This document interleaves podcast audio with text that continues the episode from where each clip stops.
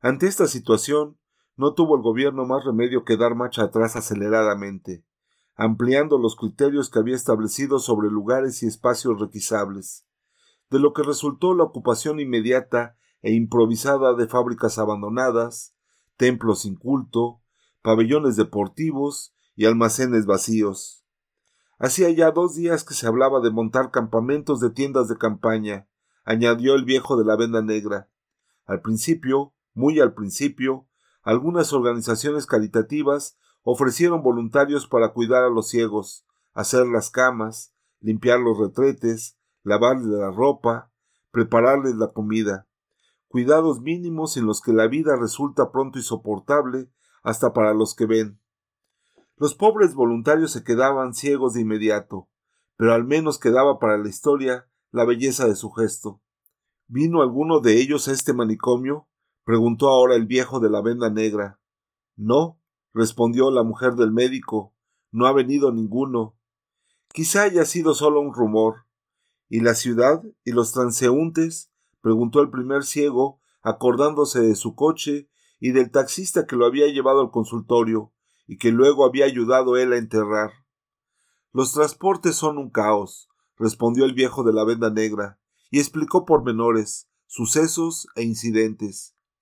Cuando por primera vez se quedó ciego un conductor de autobús en marcha y en plena vía pública, la gente, pese a los muertos y heridos causados por el accidente, no le prestó gran atención, por la misma razón, es decir, por la fuerza de la costumbre, que llevó al jefe de relaciones públicas de la empresa a declarar, sin más, que el accidente había sido ocasionado por un fallo humano, sin duda lamentable, pero, pensándolo bien, tan imprevisible como habría sido un infarto mortal en persona que nunca había sufrido del corazón.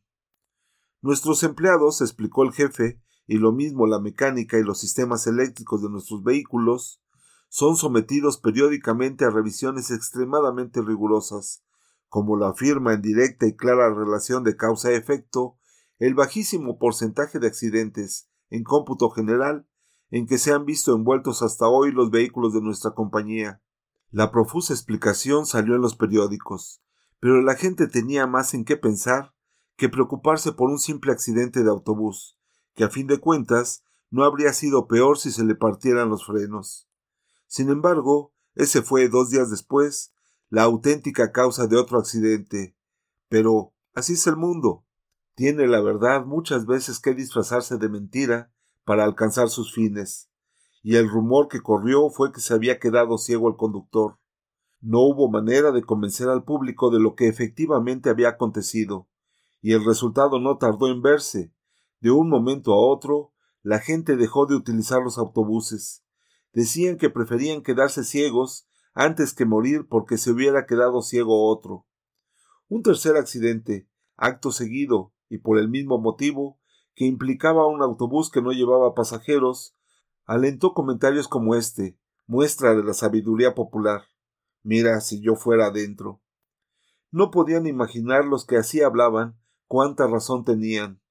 Por la ceguera simultánea de los dos pilotos, no tardó un avión comercial en estrellarse e incendiarse al tomar tierra, muriendo todos los pasajeros y tripulantes, pese a que, en este caso, se encontraban en perfecto estado tanto la mecánica como la electrónica, según revelaría el examen de la caja negra, única superviviente. Una tragedia de estas dimensiones no era lo mismo que un vulgar accidente de autobús. La consecuencia fue que perdieron las últimas ilusiones quienes aún las tenían, en adelante ya no se oirá ruido alguno de motor, ninguna rueda, pequeña o grande, rápida o lenta, volverá a ponerse en movimiento. Los que antes solían quejarse de las crecientes dificultades del tráfico, peatones que a primera vista parecían ir sin rumbo cierto porque los coches, parados o andando, constantemente les cortaban el camino, conductores que, tras haber dado mil y tres vueltas, hasta conseguir descubrir un lugar donde al fin para aparcar el automóvil, se convertían en peatones y protestaban por las mismas razones que éstos después de haber andado reclamando por las suyas. Todos ellos deberían ahora estar satisfechos, salvo por la circunstancia manifiesta de que no habiendo ya quien se atreva a conducir un vehículo, aunque sea para ir de aquí a la esquina, los coches, los camiones, las motos y hasta las bicicletas tan discretas aparecen caóticamente estacionados por toda la ciudad, abandonados en cualquier sitio donde el miedo haya sido más fuerte que el sentido de propiedad, como evidenciaba grotescamente aquella grúa con un automóvil medio levantado, suspendido del eje delantero. Probablemente el primero en quedarse ciego había sido el conductor de la grúa.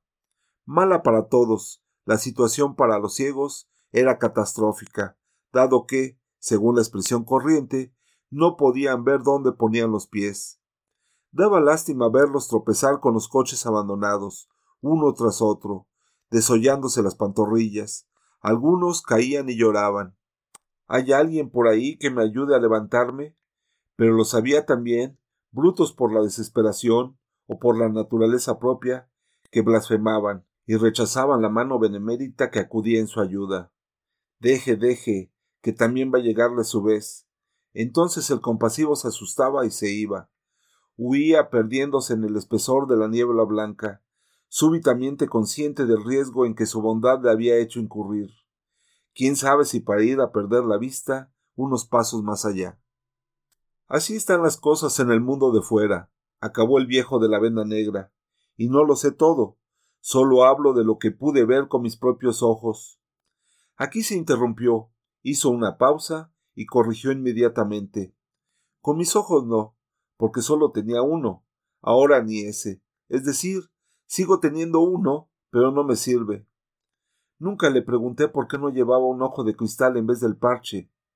¿Y para qué lo quería yo? A ver, dígame, dijo el viejo de la venda negra. Se suele hacer por estética. Además, es mucho más higiénico. Se lo quita uno, lo lava, se lo pone, como las dentaduras. Sí, señor. Dígame entonces qué pasaría hoy si todos los que están ahora ciegos hubiesen perdido, digo perdido materialmente, los dos ojos. ¿De qué les serviría ahora andar con dos ojos de cristal? Realmente no serviría de nada. Si acabamos todos ciegos, como parece que va a ocurrir, ¿para qué queremos la estética? Y en cuanto a la higiene, dígame, doctor, ¿qué higiene hay aquí? Probablemente, solo en un mundo de ciegos, serán las cosas lo que realmente son, dijo el médico. ¿Y las personas? preguntó la chica de las gafas oscuras. Las personas también. Nadie estará ahí para verlas. Se me ocurre una idea, dijo el viejo de la venda negra. Vamos a jugar para matar el tiempo. ¿Cómo se puede jugar sin ver lo que se juega? preguntó la mujer del primer ciego. No va a ser exactamente un juego. Se trata de que cada uno de nosotros diga exactamente lo que estaba viendo en el momento en que se quedó ciego. Puede ser poco conveniente, recordó alguien. Quien no quiere entrar en el juego no entra. Lo que no vale es inventar. De un ejemplo, dijo el médico. Se lo doy, sí, señor, dijo el viejo de la venda negra. Me quedé ciego cuando estaba mirando mi ojo ciego. ¿Qué quiere decir? Muy sencillo. Sentí como si el interior de la órbita vacía se estuviera inflamando. Me quité el parche para comprobarlo, y en ese momento me quedé ciego. Parece una parábola, dijo una voz desconocida. El ojo que se niega a reconocer su propia ausencia. Yo, dijo el médico, había estado consultando en casa unos libros de oftalmología, precisamente a causa de lo que está ocurriendo. Lo último que vi fueron mis manos sobre el libro. Mi última imagen fue diferente, dijo la mujer del médico. El interior de una ambulancia cuando estaba ayudando a mi marido a entrar. Mi caso ya se lo conté al doctor, dijo el primer ciego. Me había parado en un semáforo. La luz estaba en rojo. Había gente atravesando la calle de un lado a otro. Fue entonces cuando perdí la vista. Después, aquel al que mataron el otro día me llevó a casa. La cara ya no se la vi, claro. En cuanto a mí, dijo la mujer del primer ciego, la última cosa que recuerdo haber visto fue mi pañuelo. Estaba en casa llorando. Me llevé el pañuelo a los ojos, y en aquel mismo instante me quedé ciega. Yo, dijo la empleada del consultorio, Acababa de entrar en el ascensor. Tendí la mano para apretar el botón y de repente me quedé sin ver nada. Imagine mi aflicción ahí encerrada, sola, no sabía si tenía que subir o bajar. No encontraba el botón que abría la puerta. Mi caso, dijo el dependiente de farmacia, fue más sencillo. Oí decir que había gente que se estaba quedando ciega. Entonces pensé cómo sería si yo también perdiera la vista. Cerré los ojos para probarlo, y cuando los abrí ya estaba ciego. Parece otra parábola, habló la voz desconocida. Si quieres ser ciego, lo serás. Se quedaron callados. Los otros ciegos habían vuelto a sus camas, lo que no era pequeño trabajo, porque si bien es verdad que sabían los números que les correspondían, solo empezando a contar por uno de los extremos, de uno para arriba o de veinte para abajo, podían tener la seguridad de llegar a donde querían. Cuando se apagó el murmullo de la numeración, monótono como una letanía, la chica de las gafas oscuras contó lo que le había sucedido. Estaba en el cuarto de un hotel. Tenía un hombre sobre mí. En este punto se calló. Sintió vergüenza de decir lo que estaba haciendo, que lo había visto todo blanco. Pero el viejo de la venda negra preguntó ¿Y lo viste todo blanco? Sí, respondió ella. Quizá tu ceguera no sea como la nuestra, dijo el viejo de la venda negra. Solo faltaba la camarera del hotel. Estaba haciendo una cama. Alguien se había quedado ciego ahí. Levanté y extendí la sábana blanca ante mí. La ajusté por los lados metiendo las puntas como se debe, y cuando con las dos manos estaba alisando la sábana, lentamente era la de abajo, entonces dejé de ver. Me acuerdo de cómo estaba alisando la sábana. Lentamente. Era la de abajo. Terminó como si aquello tuviera una importancia especial. ¿Han contado todo su última historia del tiempo en que veían? preguntó el viejo de la venda negra. Yo contaré la mía, dijo la voz desconocida, si no hay nadie más. Si hubiera, hablará luego. A ver, empiece. Lo último que vi fue un cuadro. Un cuadro repitió el viejo de la venda negra. ¿Y dónde estaba? Había ido al museo. Era un trigal con cuervos y cipreses, y un sol que parecía hecho con retazos de otros soles. Eso tiene todo el aire de ser un holandés. Creo que sí. Pero también había un perro hundiéndose. Estaba ya medio enterrado el pobre. Ese solo puede ser de un español. Antes de él, nadie pintó así un perro, y después de él, Nadie se atrevió. Probablemente. Y había un carro cargado de heno, tirado por caballos, atravesando un río. Tenía una casa a la izquierda. Sí, entonces es de un inglés. Podría ser, pero no lo creo, porque había también ahí una mujer con un niño en el regazo. Mujeres con niños en el regazo es lo más visto en pintura. Realmente ya me había dado cuenta. Lo que yo no entiendo es como pueden encontrarse en un solo cuadro pinturas tan diferentes y de tan diferentes pintores. Y había unos hombres comiendo. Han sido tantos los almuerzos, las meriendas y las cenas en la historia del arte, que por solo esa indicación no me es posible saber quién comía. Los hombres eran trece. Ah, entonces es fácil. Siga. También había una mujer desnuda, de cabellos rubios, dentro de una concha que flotaba en el mar y muchas flores a su alrededor. Italiano, claro, y una batalla. Estamos en el caso de las comidas y de las madres, con niños en el regazo, y eso no es suficiente para saber quién lo pintó. Muertos y heridos. Es natural. Tarde o temprano todos los niños mueren, y los soldados también. Y un caballo espantado, con los ojos como saliéndosele de las órbitas. Tal cual. Los caballos son así, ¿Y qué otros cuadros más había en ese cuadro suyo? No llegué a saberlo. Me quedé ciego precisamente cuando estaba mirando el caballo. El miedo ciega, dijo la chica de las gafas oscuras. Son palabras ciertas. Ya éramos ciegos en el momento en que perdimos la vista. El miedo nos cegó. El miedo nos mantendrá ciegos. ¿Quién es el que está hablando? preguntó el médico. Un ciego, respondió la voz. Solo un ciego. Eso es lo que hay aquí.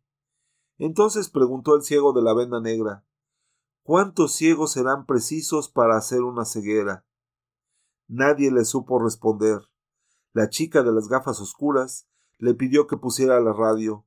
Tal vez diera noticias. Las dieron más tarde. Mientras tanto, estuvieron oyendo un poco de música. En cierta altura, aparecieron a la puerta de la sala unos cuantos ciegos. Uno de ellos dijo Qué pena no haber traído la guitarra. Las noticias no fueron alentadoras. Corría el rumor de que iba a formarse de inmediato un gobierno de unidad y salvación nacional.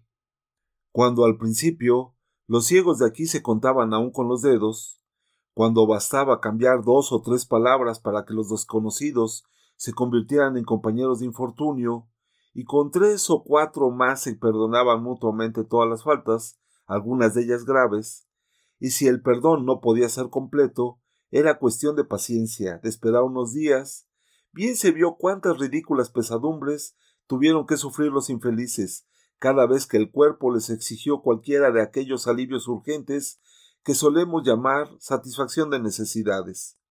Con todo, y aun sabiendo que son rarísimas las educaciones perfectas, y que incluso los recatos más discretos tienen sus puntos débiles, hay que reconocer que los primeros ciegos, traídos a esta cuarentena, fueron capaces, con mayor o menor conciencia, de llevar con dignidad la cruz de la naturaleza eminentemente escatológica del ser humano.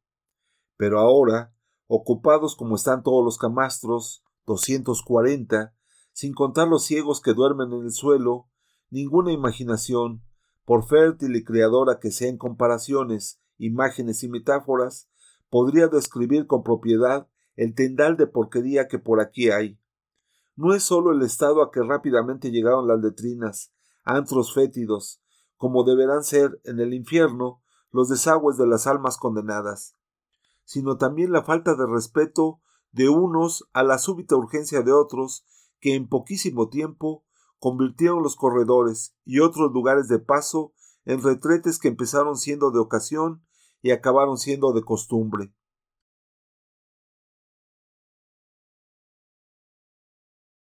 Los despreocupados o los surgidos pensaban no tiene importancia, nadie me ve, y no iban más allá. Cuando fue imposible, en cualquier sentido, llegar a las letrinas, los ciegos empezaron a utilizar el cercado como aliviadero de todos sus desahogos y descomposiciones corporales. Los que eran delicados por naturaleza o por educación se pasaban el día encogidos, aguantando como podían hasta la noche, pues se suponía que sería por la noche cuando en las salas habría más gente durmiendo. Y entonces iban allá, agarrándose la barriga o apretando las piernas, en busca de tres palmos de suelo limpio, si los había en el inmenso tapiz de excrementos mil veces pisados, y además con el peligro de perderse en el espacio infinito del cercado, donde no había más señal orientadora que los escasos árboles, cuyos troncos habían sobrevivido a la manía exploratoria de los antiguos locos, y también las pequeñas lomas, casi rasadas ya, que malcubrían a los muertos. Una vez al día, siempre al caer la tarde, como un despertador regulado para la misma hora, el altavoz repetía las conocidas instrucciones y prohibiciones. Insistía en las ventajas del uso regular de los productos de limpieza. Recordaba que había un teléfono en cada sala para reclamar el suministro necesario cuando faltase. Pero lo que ahí realmente se necesitaba era un chorro poderoso de manguera que se llevase por delante toda la mierda, y luego una brigada de fontaneros que reparasen las cisternas, las pusieran en funcionamiento, y después agua, agua en cantidad, para llevar a los sumideros lo que al desagüe debía ir. Después, por favor, ojos, unos simples ojos, una mano capaz de conducir y guiar, una voz que me diga por aquí. Estos ciegos, si no les ayudamos, no tardarán en convertirse en animales, peor aún, en animales ciegos. No lo dijo la voz desconocida, aquella que habló de los cuadros y de las imágenes del mundo. Lo está diciendo, con otras palabras, muy entrada ya la noche, la mujer del médico, acostada al lado de su marido, cubiertas las cabezas con la misma manta. Hay que poner remedio a este horror, no aguanto más, no puedo seguir fingiendo que no veo. Piensa en las consecuencias. Lo más seguro es que intenten hacer de ti una esclava. Tendrás que atenderlos a todos, cuidar de todo.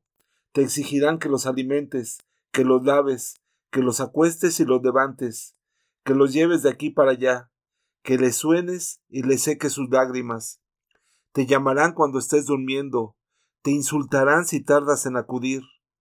¿Y tú? ¿Cómo quieres que siga mirando estas miserias, tenerlas permanentemente ante los ojos y no mover un dedo para ayudar? Ya es mucho lo que haces. ¿Qué hago yo si mi mayor preocupación es evitar que alguien se dé cuenta de que veo? Algunos llegarán a odiarte por ver. No creas que la ceguera nos ha hecho mejores. Tampoco nos ha hecho peores. Vamos camino de serlo. Mira lo que pasa cuando llega el momento de distribuir la comida. Precisamente, una persona que viera podría encargarse de repartir los alimentos entre todos los que están aquí, hacerlo con equidad, con criterio. Dejaría de haber protestas, acabarían esas disputas que me enloquecen. No sabes lo que es ver a dos ciegos pegándose. Siempre ha habido peleas. Luchar fue siempre, más o menos, una forma de ceguera. Esto es diferente. Haz lo que te parezca, pero no olvides lo que somos aquí, ciegos, simplemente ciegos, ciegos sin retórica ni conmiseraciones. El mundo caritativo y pintoresco de los cieguitos se ha acabado. Ahora es el reino duro, cruel e implacable de los ciegos. Si pudieras ver tú lo que yo estoy obligada a ver, querría ser ciego. Lo creo, pero no es preciso, ciego ya estoy. Perdona, querido, si supieses, lo sé, lo sé, pasé mi vida mirando el interior de los ojos de la gente. Es el único lugar del cuerpo donde tal vez exista un alma, y sí se perdieron. Mañana voy a decirles que veo. Ojalá no tengas que arrepentirte. Mañana les diré. Hizo una pausa y añadió a no ser que al fin también yo haya entrado en ese mundo. No fue esta vez. Cuando despertó a la mañana siguiente muy temprano, como solía, sus ojos veían tan claramente como antes. Los ciegos de la sala dormían aún. Pensó en cómo decirles que veía, si convocarlos a todos y anunciarles la novedad.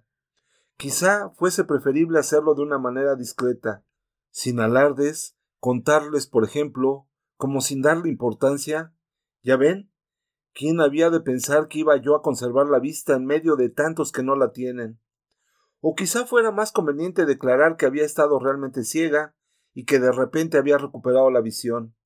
Sería hasta una manera de darles algo de esperanza. Si ella ha vuelto a ver, se dirían unos a otros, tal vez también nosotros. Pero igualmente podría suceder que le respondieran Si es así, váyase. En tal caso, objetaría que no podía irse de ahí sin su marido, y como el ejército no dejaba salir a ningún ciego de la cuarentena, no tendrían más remedio que consentir que se quedase. Algunos ciegos se revolvían en los camastros, aliviaban los gases como todas las mañanas. Pero la atmósfera no se tornó por eso más nauseabunda. Seguro que había alcanzado ya el nivel de saturación. No era sólo el olor fétido que llegaba de las letrinas embaradas, en exhalaciones que daban ganas de vomitar. Era también el hedor acumulado de doscientas cincuenta personas, cuyos cuerpos, macerados en su propio sudor, no podían ni sabrían lavarse, que vestían ropas cada día más inmundas, que dormían en camas donde no era raro que hubiera deyecciones. ¿De qué servían el jabón, las lejías, los detergentes por ahí olvidados, si las duchas, muchas de ellas, estaban atascadas o rotas las cañerías, si los desagües devolvían el agua sucia, que salía de los cuartos de baño impregnando la madera del piso de los corredores, infiltrándose por las juntas de las tablas. ¿En qué locura me voy a meter? dudó entonces la mujer del médico. Aunque no exigiesen que lo sirviera, cosa que podría suceder, yo misma no aguantaría sin ponerme a lavar, a limpiar. ¿Cuánto tiempo me durarían las fuerzas? Ese no es trabajo para una persona sola. Su valor, que antes le había parecido tan firme, comenzaba a desmoronarse a romperse en mil pedazos ante la realidad abyecta que invadía sus narices y ofendía sus ojos. Ahora que se presentaba el momento de pasar de las palabras a los actos. Soy cobarde, murmuró exasperada. Para eso más me valdría estar ciega. No andaría con veleidades de misionera. Se habían levantado tres ciegos. Uno era el dependiente de farmacia. Iban a tomar posiciones en el zaguán para recoger la parte de comida que correspondía a la primera sala. Faltando los ojos, no se podía decir que el reparto se hiciera ojo, paquete más, paquete menos. Al contrario, daba pena ver cómo se equivocaban al contar y volvían al principio. Alguno, más desconfiado, quería saber exactamente lo que se llevaban los otros. Siempre terminaban discutiendo, algún empujón, un sopapo a ciegas, como tenía que ser. En la sala ya todos estaban despiertos, dispuestos para recibir su parte. Con la experiencia habían establecido un sistema bastante cómodo de hacer la distribución. Empezaban por llevar toda la comida hasta el fondo de la sala, donde estaban los camastros del médico y de su mujer, y los de la chica de las gafas oscuras y el chiquillo que me llamaba su padre, y ahí la iban a buscar, dos de cada vez, empezando por las camas más próximas a la entrada, uno derecha e izquierda, dos derecha e izquierda, y así sucesivamente, sin enfados ni atropellos, se tardaba más, es cierto, pero la tranquilidad compensaba la espera. Los primeros, es decir, aquellos que tenían la comida al alcance de la mano, eran los últimos en servirse, excepto el niño estrábico, claro está, que siempre acababa de comer antes de que la chica de las gafas oscuras recibiese su parte, de lo que resultaba que una porción que debía ser de ella acababa invariablemente en el estómago del pequeño. Los ciegos estaban todos con la cabeza vuelta hacia el lado de la puerta, esperando oír los pasos de los compañeros, el rumor inseguro, inconfundible, de quien lleva una carga. Pero el sonido que se oyó no fue ese. Más bien parecía como si vinieran a la carrera, si tal proeza es posible tratándose de gente que no puede ver dónde pone los pies. Y con todo, nadie podría decir otra cosa cuando ellos aparecieron jadeantes en la puerta.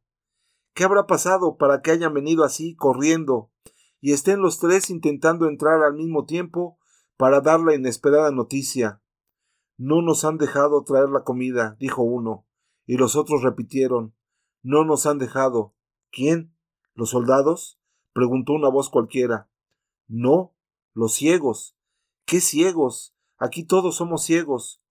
No sabemos quiénes eran, dijo el dependiente de farmacia, pero creo que deben ser de aquellos que vinieron juntos, los últimos que llegaron. ¿Y cómo es eso? ¿Por qué no os dejaron traer la comida? preguntó el médico.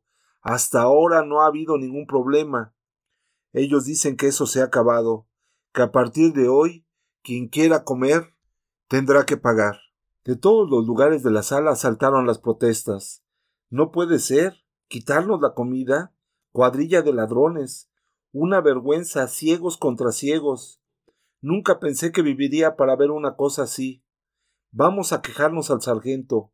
Alguno, más decidido, propuso que se juntaran todos para ir a reclamar lo que era suyo. No será fácil, fue la opinión del dependiente de farmacia.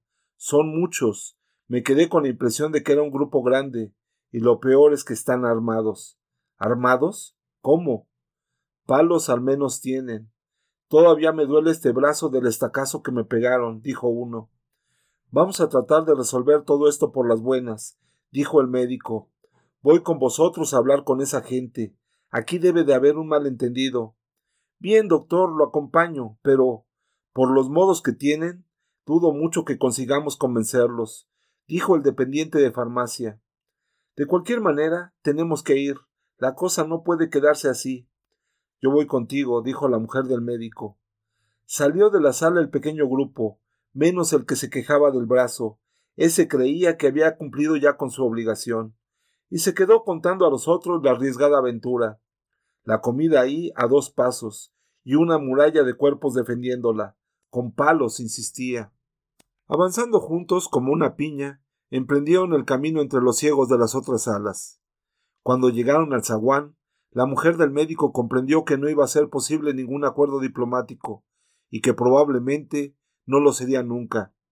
En medio del zaguán, cubriendo las cajas de comida, un círculo de ciegos armados de palos y hierros arrancados de las camas, apuntando hacia adelante como bayonetas o lanzas, hacía frente a la desesperación de los ciegos que los rodeaban, y que, con torpes intentonas, procuraban entrar en la línea defensiva. Algunos, con la esperanza de encontrar una abertura, un póstigo mal cerrado, aguantaban los golpes con los brazos extendidos, otros se arrastraban a gatas hasta tropezar con las piernas de los adversarios, que los recibían a palos y puntapiés. Golpe ciego se suele decir. No faltaban en el cuadro las protestas indignadas, los gritos furiosos. Exigimos nuestra comida. Reclamamos el derecho al pan. Bribones, golfos, esto es un robo, sin vergüenzas. Parece imposible. Hubo incluso un ingenuo distraído que dijo llamada a la policía. Tal vez ahí los hubiera, policías. La ceguera, ya se sabe, no mira oficios y menesteres. Pero un policía ciego no es lo mismo que un ciego policía. Y en cuanto a los dos que conocíamos, esos están muertos, y con mucho trabajo enterrados. Impelida por la esperanza absurda de que una autoridad viniera a restaurar en el manicomio la paz perdida, a fortalecer la justicia, a devolver la tranquilidad, una ciega se acercó como pudo a la puerta principal y gritó a los aires Ayúdenos, que estos nos quieren robar la comida. Los soldados hicieron oídos sordos. Las órdenes que el sargento recibiera del capitán, que había pasado en visita de inspección, eran perentorias, clarísimas. Si se matan entre ellos, mejor, quedarán menos. La ciega se desgañitaba como las locas de antes, casi loca ella también, pero de puro desconsuelo. Al fin, dándose cuenta de la inutilidad de sus llamadas, se calló. Sollozando se volvió para adentro, y sin darse cuenta de por dónde iba, recibió en su cabeza desprotegida un estacazo que la derribó. La mujer del médico quiso correr a levantarla, pero la confusión era tal que no pudo dar ni dos pasos. Los ciegos que habían venido a reclamar la comida empezaban a retroceder a la desbandada. Perdida toda orientación, tropezaban unos con otros, caían, se levantaban, volvían a caer. Algunos ni lo intentaban, se dejaban estar, postrados en el suelo, agotados, míseros, retorciéndose de dolor con la cara contra las losetas. Entonces la mujer del médico, aterrorizada, vio cómo uno de los ciegos cuadrilleros sacaba del bolsillo una pistola y la alzaba bruscamente en el aire. El disparo hizo soltarse del techo una gran placa de estuco que cayó sobre las desprevenidas cabezas, aumentando el pánico. El ciego gritó Quietos todos ahí y callados. Si alguien se atreve a levantar la voz, tiraré al cuerpo, no al aire. Caiga quien caiga, luego no os quejéis. Los ciegos ni se movieron. El de la pistola continuó. Lo dicho, y no hay vuelta atrás. A partir de hoy seremos nosotros quienes nos encarguemos de la comida. Están avisados todos, y que no se les ocurra a nadie salir a buscarla.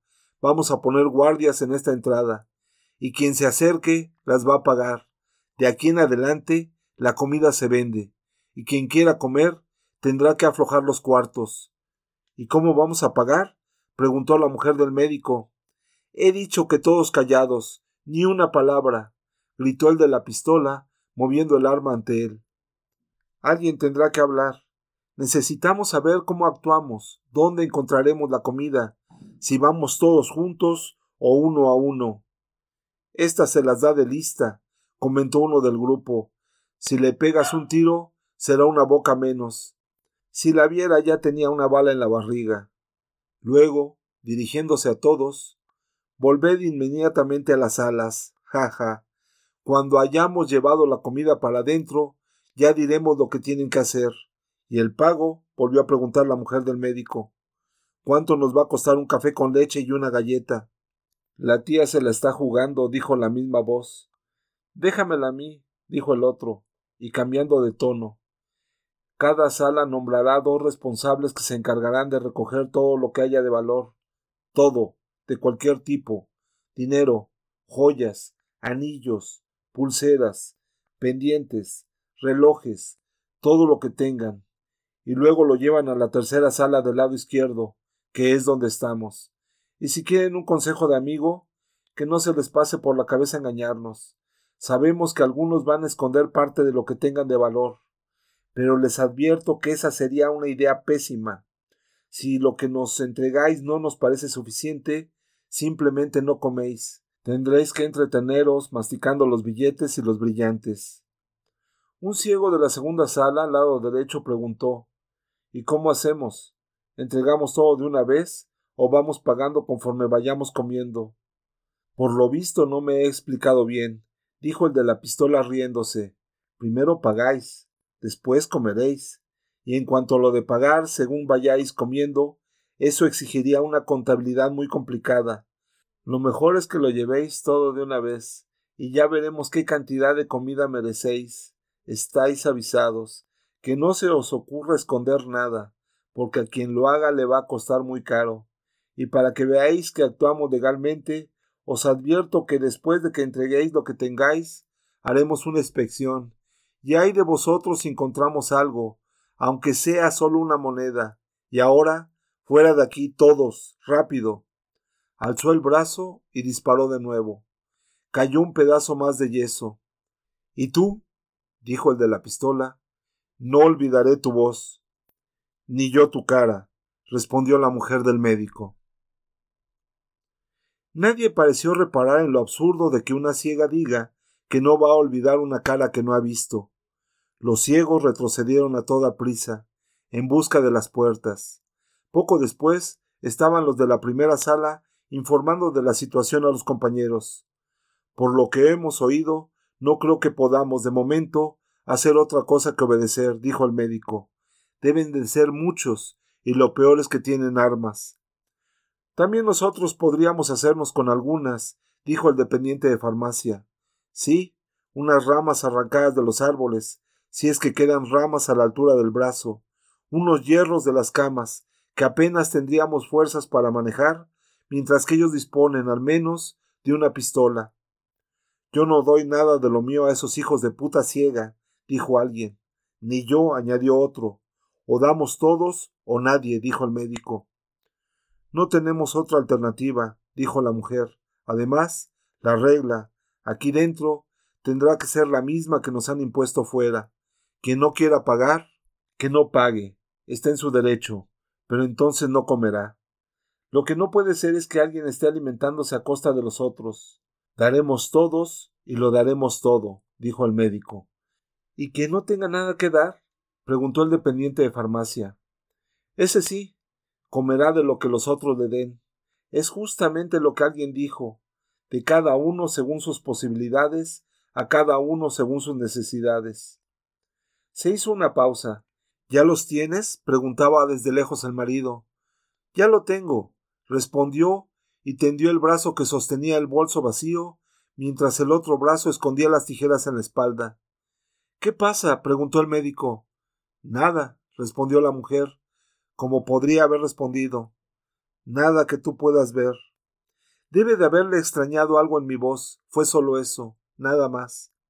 Junto con el primer ciego, el médico se acercó a ese lado, cogió el bolso con sus manos vacilantes y dijo Vayan preparando lo que tengan.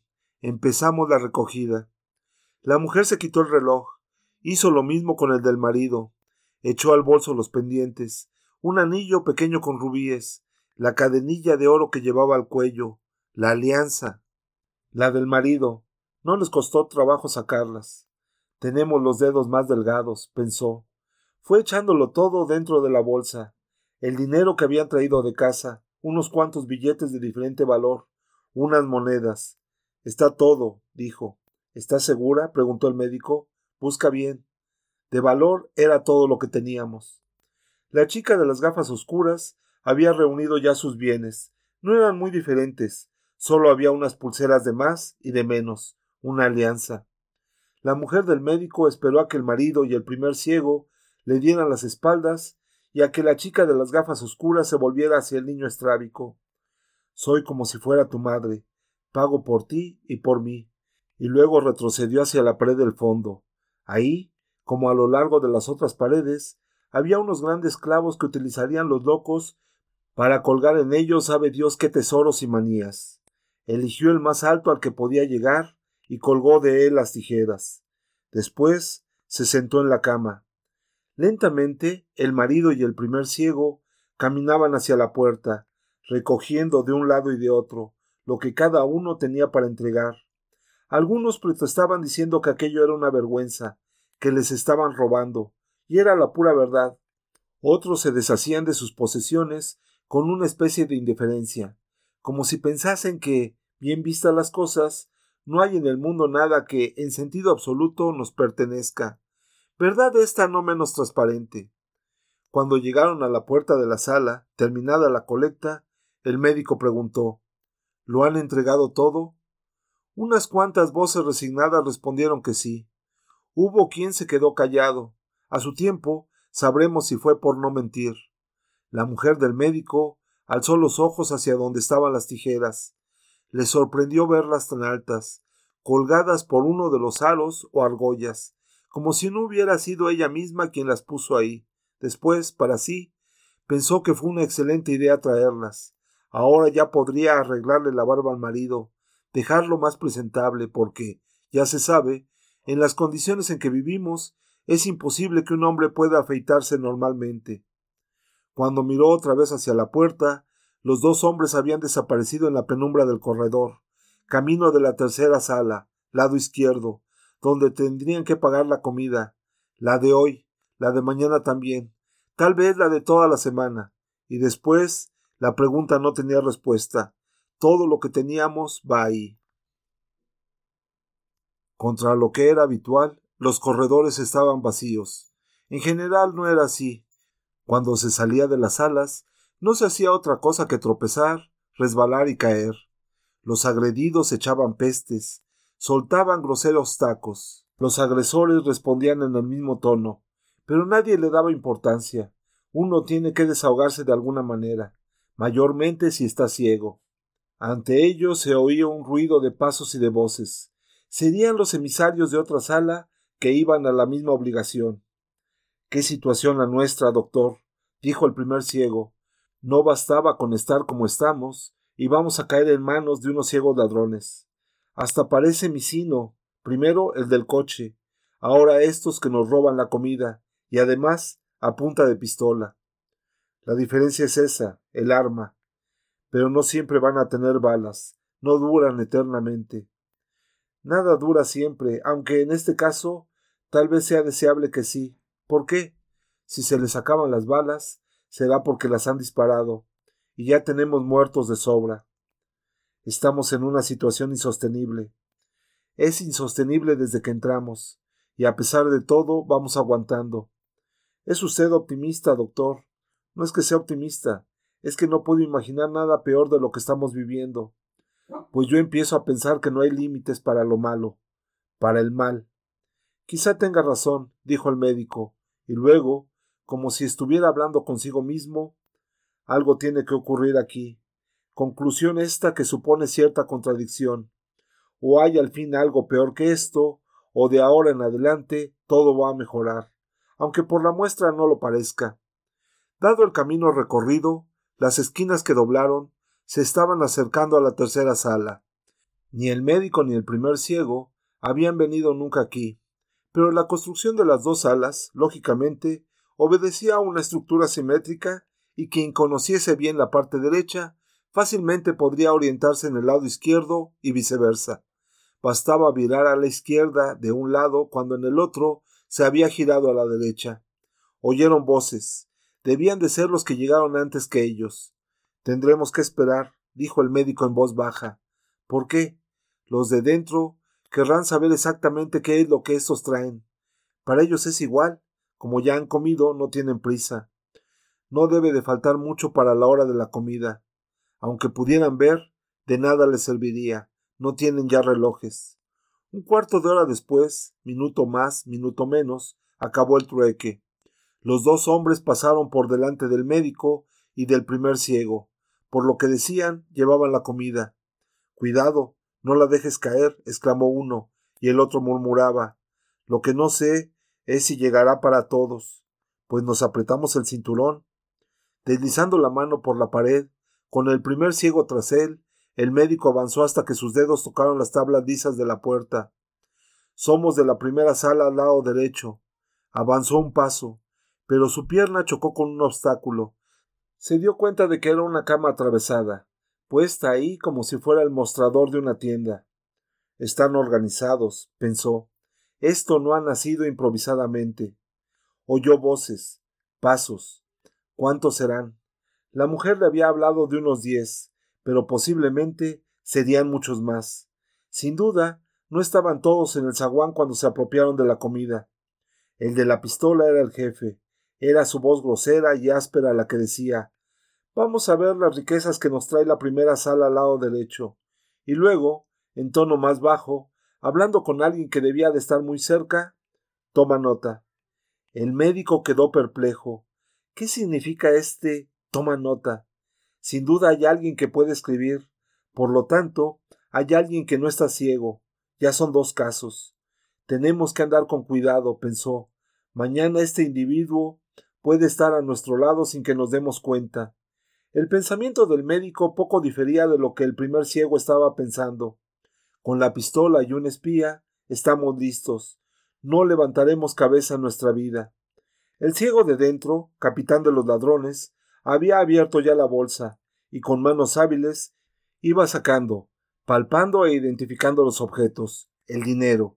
Sin duda distinguía por el tacto lo que era oro y lo que no lo era, y también por el tacto el valor de los billetes y de las monedas. Es fácil cuando se tiene experiencia. Solo pasados unos minutos, el oído distraído del médico empezó a notar un ruido inconfundible. Sin duda, ahí al lado, alguien estaba escribiendo en alfabeto braille, también llamado anagliptografía. Se oía el sonido al mismo tiempo sordo y nítido del puntero perforando el papel grueso y batiendo contra la plancha metálica del tablero inferior. Había, pues, un ciego normal entre los ciegos delincuentes, un ciego como todos aquellos a los que antes se daba el nombre de ciegos. Evidentemente había sido atrapado en la red con los demás, pero no era el momento de hacer averiguaciones. Oiga, ¿es usted de los ciegos modernos o de los antiguos? A ver, explíquenos su manera de no ver. Qué suerte han tenido estos. Aparte de tocarles un escribano, también podrán aprovecharlo como guía. Un ciego entrenado es otra cosa, vale su peso en oro. Continuaba el inventario. De tiempo en tiempo, el de la pistola pedía la opinión del contable. ¿Qué crees que es esto? Y el otro interrumpía el registro para dar un parecer. Decía, baratija. Y en este caso, el de la pistola comentaba, muchas como esta y no coméis. Es bueno. Y entonces el comentario era, no hay cómo tratar con gente honrada. Al fin colocaron tres cajas encima de la cama. Os lleváis esto, dijo el de la pistola. El médico las contó. No son suficientes, dijo. Recibíamos cuatro cuando la comida era solo para nosotros. En el mismo instante notó la frialdad del cañón de la pistola en la garganta. Para estar ciego, no había sido mala la puntería. Cada vez que reclames te quitaremos una caja. Ahora largo de aquí. Te llevas esas y da gracias a Dios por poder comer todavía. El médico murmuró Está bien. Recogió dos cajas. El primer ciego cargó con la otra, y más lentos ahora porque llevaban peso, rehicieron el camino que los llevaría a la sala. Cuando llegaron al zaguán, donde parecía que no había nadie, el médico dijo No volverá a tener una oportunidad así. ¿Qué quiere decir? preguntó el primer ciego. Me puso la pistola en el cuello, podría habérsela quitado de las manos. Sería arriesgado, no tanto como parece. Yo sabía dónde estaba la pistola y él no sabía dónde estaban mis manos. Aún así, estoy seguro, en aquel momento él era el más ciego de los dos. Fue una pena que no se me ocurriera. O quizá lo pensé y no tuve valor. ¿Y luego? preguntó el primer ciego. ¿Y luego qué? Vamos a suponer que realmente conseguía quitarle el alma. Estoy seguro de que no iba a ser capaz de usarla. Si tuviera la certeza de que se resolvía la situación, sí. Pero no está seguro. No, realmente no lo estoy. Entonces es mejor que las armas estén del lado de ellos, al menos mientras no las usen contra nosotros. Amenazar con un arma es ya atacar. Si le hubiese quitado la pistola, comenzaría la verdadera guerra, y lo más probable es que ni siquiera hubiésemos salido de ahí. Tiene razón, dijo el médico. Olvidaré todo esto. Lo que sí tiene que recordar es lo que ya me dijo antes. ¿Qué le dije? Que algo va a ocurrir. Ocurrió ya y no aproveché la ocasión. Otra cosa será, y no esta.